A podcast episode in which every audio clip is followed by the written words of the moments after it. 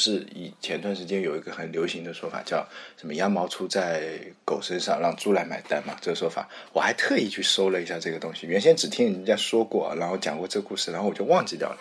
然后昨天我还特意去搜了一下，然后找到那个出处。他说他是这样子的，他说嗯，叫有一个什么做睡衣的牌子。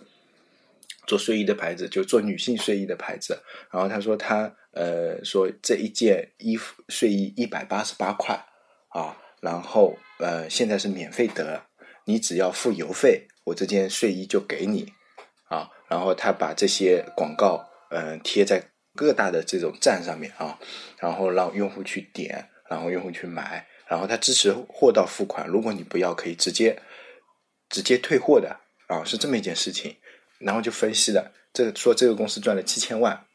就是空手套白狼赚了几千万。他怎么赚的呢？他说，他说准备送一千一千万件，就是全部送给全中国人民一千万件。那你想想看，一千万件，他说他跟那个做衣服的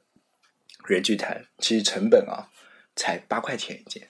就做一件睡衣，因为夏天的女士那种吊带睡衣，你妈那么点布料，对吧？成本才八块钱一件，尤其是你批量生产的时候，它成本很低，从八块钱已经压缩到只要五块钱。然后呢，五块钱了以后呢，他给快递说你帮我发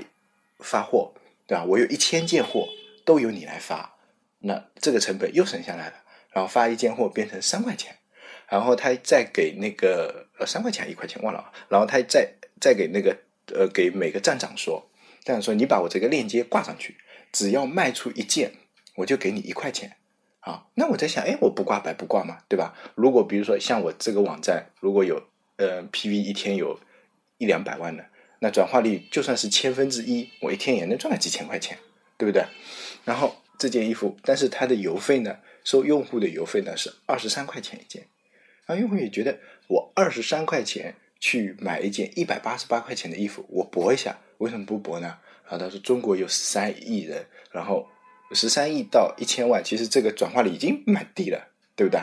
千分之一点三，对吧？啊，百分之一点三啊，不对，千分之一点三，对，千分之一点三，那转化率已经跟平常我们的这种购买转化率已经差不多持平了嘛，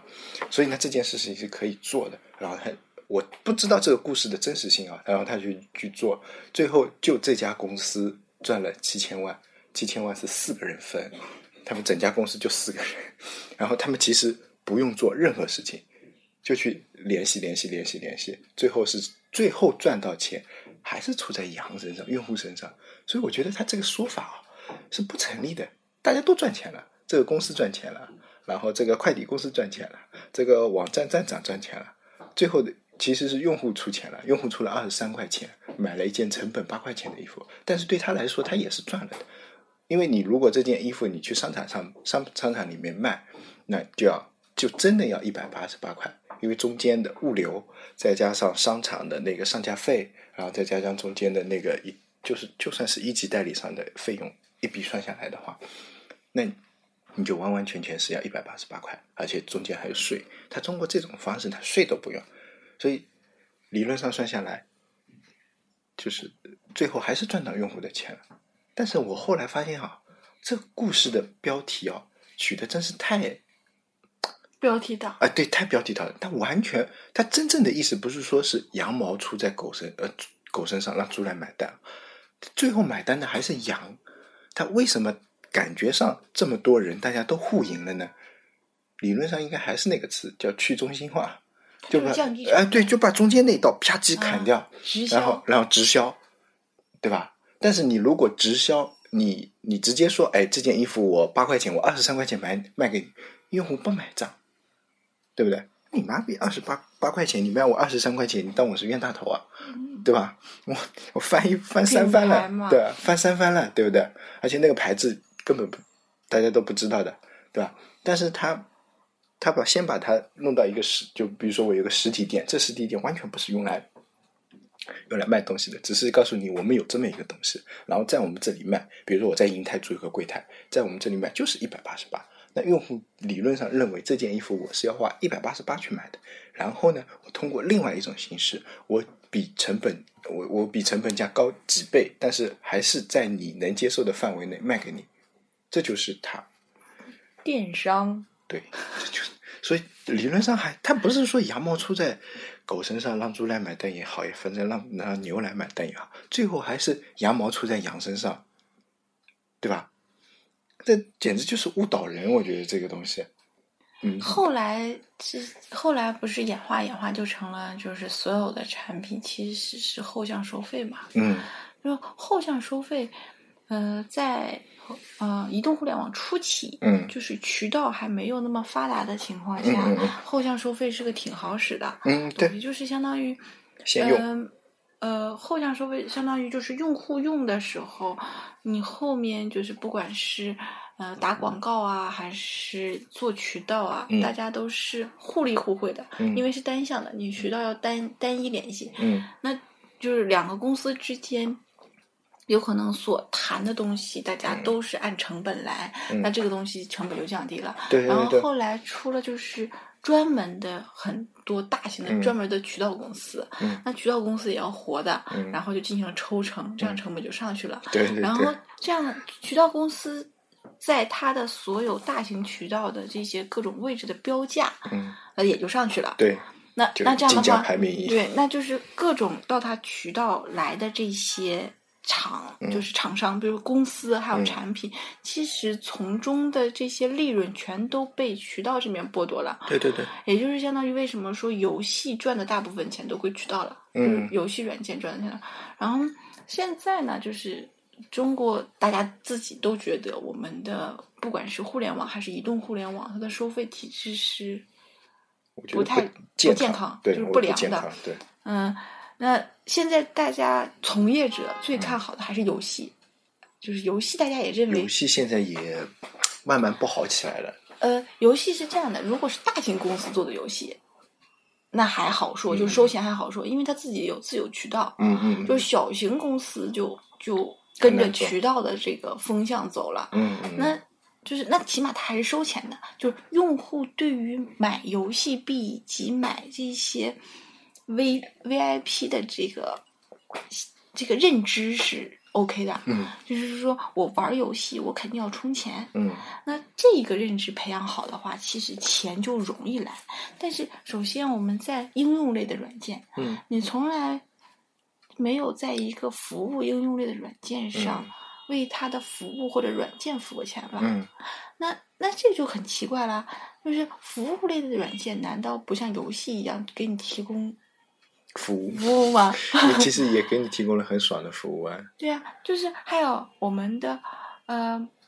就是呃，像叫词典类，嗯就是记录类，嗯，就是云储存类，基本也不花钱的。对，但是而且这些很实用啊，对啊，而且就是你想，如果真的去做 VIP，就是我现在就是有几个 VIP 我还是用的，就是百度云的 VIP，因为它下载速度比较高，迅雷的 VIP。嗯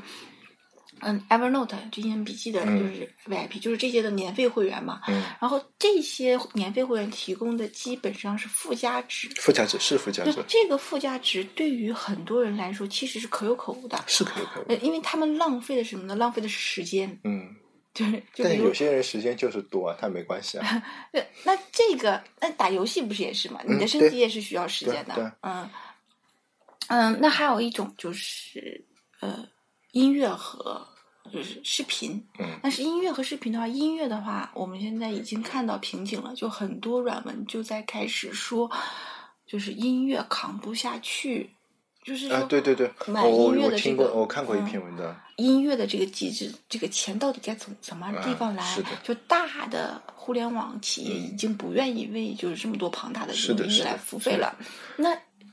我们自己就认为音乐这种东西就应该是免费听的，对，因为。已经习惯，已经养成了，对，除非你是真正的高音质的，或者你真的要去玩这种就是 HiFi 的这种，对这篇文章我看过，说百度要把它的百度音乐给卖掉嘛。嗯，百度音乐现在欠广告欠的太夸张啊，对对，然后他们就说那个 QQ 音乐好像也不行嘛，因为 QQ 音乐其实是体量最大的嘛。然后他们说 QQ 音乐那个蓝钻会员就不像别的别的的那些会员一样那么有用嘛。其实你说它的那个品质从三百二十 K 提升到四百八十 K 啊，是不是？我忘了，反正就是蓝钻的话，它会有高音质嘛。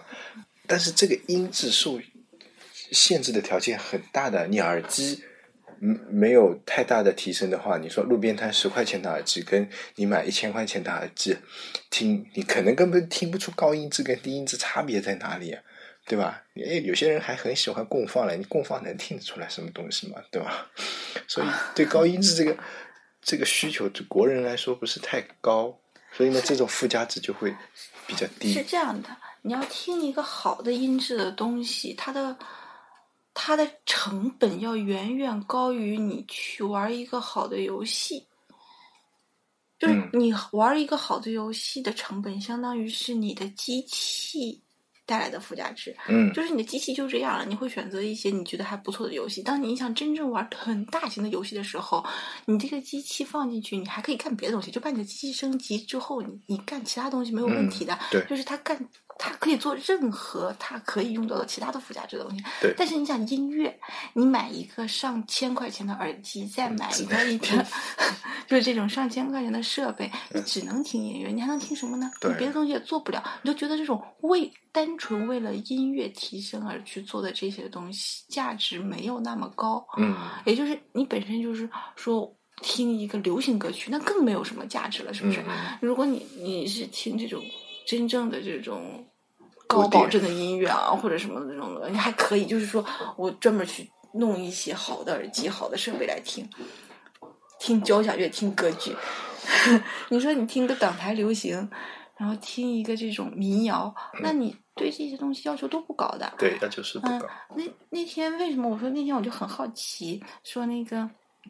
我看到有人评论说，呃，以前的我们的这个就是这个这个声音啊，嗯就是我笑的时候，或者是我说话的时候，声音很尖。嗯然后我就想，我听的时候是没有啊，那时候我应该习惯了。嗯然后我就把我的耳机给我的朋就是其他同事听，然后我其他同事也没有啊。嗯，然后设备的原因。然后我就换了一个，就是千元机，嗯然后再换了一个就是赠送的那种耳机，就是嗯手机赠送的自带的那种耳机，嗯然后我才知道问题，嗯，就是它本身耳机和它的这个音乐，就是音音频输出的这个，它就没有给你去做这嗯对对对些东西。然后我觉得哇，拿这个东西听的时候真的很很刺耳很刺耳。嗯然后后来我在想，这就是一个原因，就是我的耳机一般都没有低于五六百块钱的，嗯一般我平常用的耳机都是在。就是六七百到一千二之间的这种，嗯我换来换去都觉得还 OK。嗯然后我我一般买就是买的这些机器的耳机，我都是送给别人了，嗯我也没有自己用。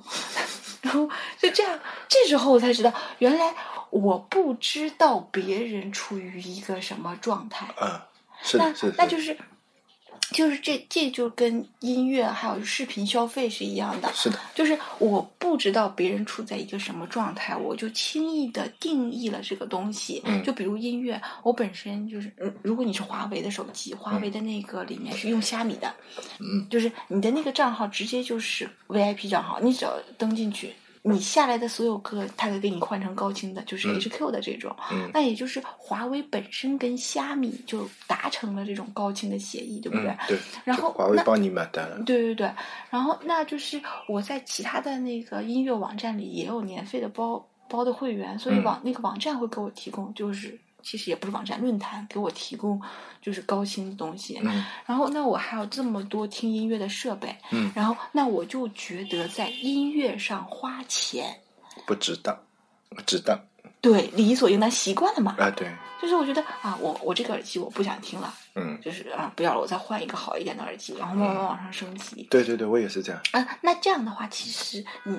你就跟普通大众的音乐的，就是消费就脱离开了。嗯也就是我们如果在这一个档次去定义，就是音乐软件该怎么做的时候，作为产品经理肯定会有很大的偏差。嗯，然后我就觉得，如果遇到像我们这种，其实我们就应该去问那些不花钱听音乐的人。就是完全在音乐上没有任何消费，你用什么耳机，然后你一般听什么歌，然后你在什么情况下听歌，你是否公放，然后在什么情况下你会就是推荐给朋友，嗯那那这样的话，其实我们就属于不不是直接用户的目标用户的这种产品经理了。嗯那我觉得做这件事情就就略难。但是我们好处就是我们可以做 VIP 体系，就是我们知道用户在什么时候愿意付钱做这件事。嗯，你刚才说的啊，就是两个方向，一个就是我们做这个软件啊，是给哪部分人用的？就比如说我们做一款音乐软件，那你这款软件是给就是懂音乐的人用的，还是说是给小白用的？那再举个例子，前段时间我们不是去同花顺待了一圈嘛？我一直认为啊，同花顺这款软件现在这么火，是因为股市火，然后是因为呃很多小白涌入了这个市场，所以它的它在 A P P Store 上的装机量一下子冲到第一名了嘛，对吧？肯定不是专业的人是才是它上升到第一名嘛。那这时候的改进方向，我认为就是应该为那群小白去服务，或者说把这个软件再改的白痴一点，就跟三六零一样改的。一键什么什么东风，就没必要把一些专业功功能放出来。我甚至跟他说，我可以说，你可以做一个专业版，就是给专业的人用啊，然后给做一个小白版给小白的人用。这样的话，你你的品牌的铺开的面也比较广了，对吧？你没必要把两部分都合在一起做。然后他让我做是什么？他说：“哦，你做这个。”月报啊，本来我就不擅长做这种东西，就就感觉是数据分析师应该做的事。那你这个月报啊，你要你要体现出专业，给那些做投资的人看。那我说，那我说，这个这个，我说现在的大部分用户啊，可能都是小白。我说这月报，从我这种虽然也炒了好多年股，但是我也不怎么关心的，我只是关心我这个月赚了多少钱，亏了多少钱。有没有什么错过什么股啊之类的啊？因为你这种分析的很详细的，关我屁事啊！我我最好的是你给我告诉我下下个星期或者明天哪几只股有可能会涨，然后他又说这个预测是不能做，这个预测做是会出事情的。我刚去嘛也不理解，真的我很不理解，为什么呢？我说我只告诉你，我们预测可能有这几样东西可能会涨，或者这几个行业比较看好。那买不买是你的事情，他说不能这么做。他说一般的股市都说的很模棱两可的，就没有告诉你这个一定是涨还是，也不说一定是涨，就是说他没有给你推荐或者说怎样，就不能做。我就就我就觉得很奇怪，我觉得同花顺这个他掌握了这么大的数据量，其实中国炒股软件里面应该就他是 number one 了嘛，对吧？嗯。他的用户是海量的，他做了那么多年，他对正强市场也很了解，他为什么不去不去做数据挖掘跟做数据分析啊？我我就觉得很奇怪，当然可能有他自己的考虑的原因，原因啊，就所以很违法吧？会我觉得不不不算违法吧，就有可能就是游走在法律的边缘，是的，呃，就就跟或者说他后台没有那么硬啊，有可能不没有像马云那么硬，这个。我觉得啊，你就是这这种情况，其实，在我们做软件的时候还是很普遍的。是很普遍。当产品经理沉浸在一种时间东西长了，他变成一个专业人士的时候，嗯，他就会忽视掉大量的小白用户进入的这种情况。嗯，我们除非就是变换角色，一会儿是小白，一会儿是专业的这种产品经理。